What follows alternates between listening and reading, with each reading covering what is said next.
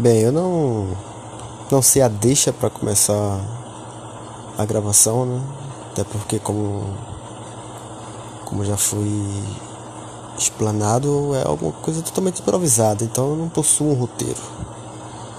Eu simplesmente não sei a deixa para começar a falar. Então acredito que essa tenha sido a deixa.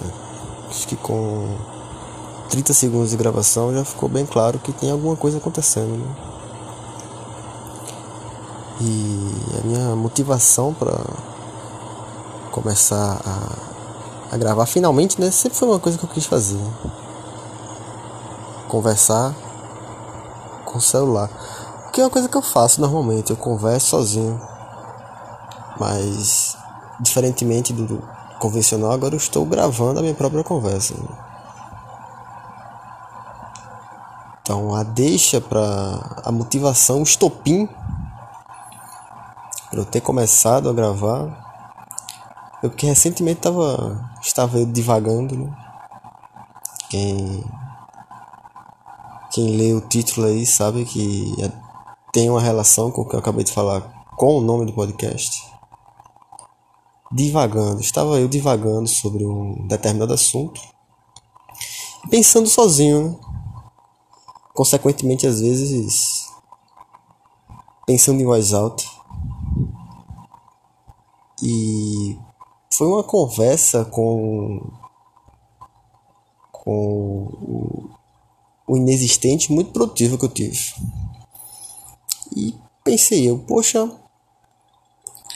no mínimo eu gostaria de ouvir essa conversa. Tentar entender o que está passando na, nesse assunto maravilhoso. E tal conversa foi sobre um, um assunto muito pertinente que rotineiramente surge na minha cabeça. Que é a. Como posso dizer? A relação que a natureza tem com a forma circular da matéria. Você consegue você consegue visualizar o que eu estou querendo dizer? Que a natureza, ela geralmente. Acredito, eu tenho medo de afirmar coisas porque eu sou leigo em todos os âmbitos. Mas vou, ter, vou dar uma, vou dar uma orelhada aqui.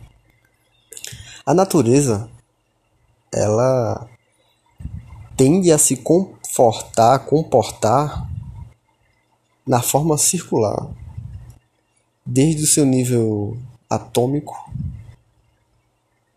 até níveis celestiais. Um, por exemplo, a menor partícula de alguma coisa, se observada, ela é circular. A, tipo a gota d'água, a gota da gota d'água, o grão do grão do grão de areia. As células, micro-organismos, tudo se comporta em uma bolinha. Assim como grandes seres celestiais, né? nosso querido planeta, nosso querido Sol,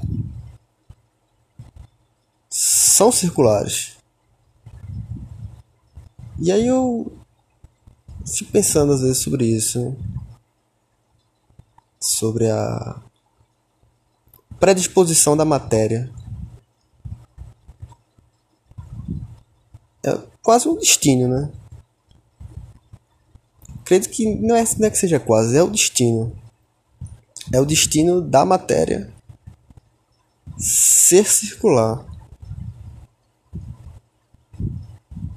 Acho muito intrigante isso. Acho bem intrigante, na verdade. Já vi argumentação que defende essa esse fato, né? Vamos assumir que isso é um fato. Toda matéria se comporta como círculo. Uma argumentação que eu vi,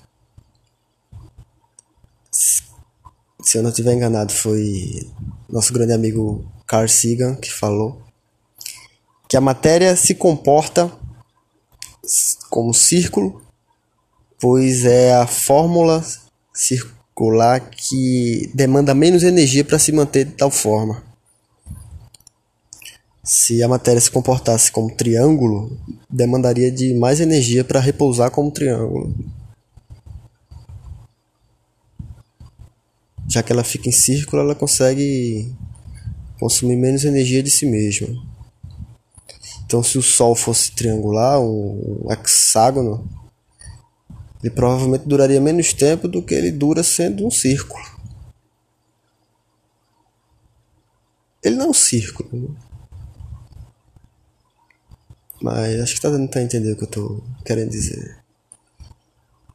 Então, pode-se dizer que o destino da matéria é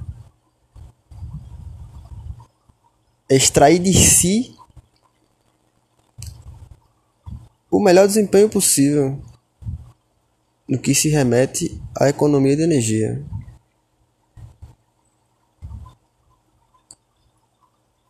Interessante. Eu tô gravando isso aqui no meu quarto. Enquanto estou isolado graças a Covid-19. Não sei bem que dia é hoje, mas eu testei positivo. Estou há cerca de 10 dias trancado no meu quarto, tentando não matar minha mãe. Ela é grupo de risco, então. Estou me mantendo bem afastado. O que implica de eu estar no meu quarto é o fato de meu quarto ser ao lado de um consultório de dentista. Nos fundos desse consultório tem um, um equipamento eu tenho certeza que é muito útil para eles, né? Coisa que se não fosse esse equipamento eu não conseguiria, não seria possível trabalhar. Que todo um, um sistema de bombas que eu não sei bem para que funciona, mas funcionam. Funcionam bem. Eu ainda não consegui pegar o padrão do tempo, mas em determinado momento essa bomba vai ligar e vai fazer um barulho infernal, velho. Então, tô avisando pra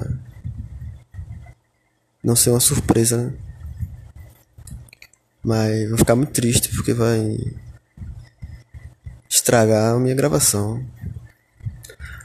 Ou eu posso assumir que é um, um, um ruído proposital, né? Alguma coisa para chamar a atenção do ouvinte. E por eu estar avisando isso a vocês, talvez seja um jogo de marketing, né? Para prender a atenção do ouvinte. Que em que momento vai começar esse barulho? Qual é o ponto onde vai começar? Será que ele será que eu possuo o controle desse barulho e vou prender a atenção de vocês aqui? até eu executar o barulho, fica no ar, né?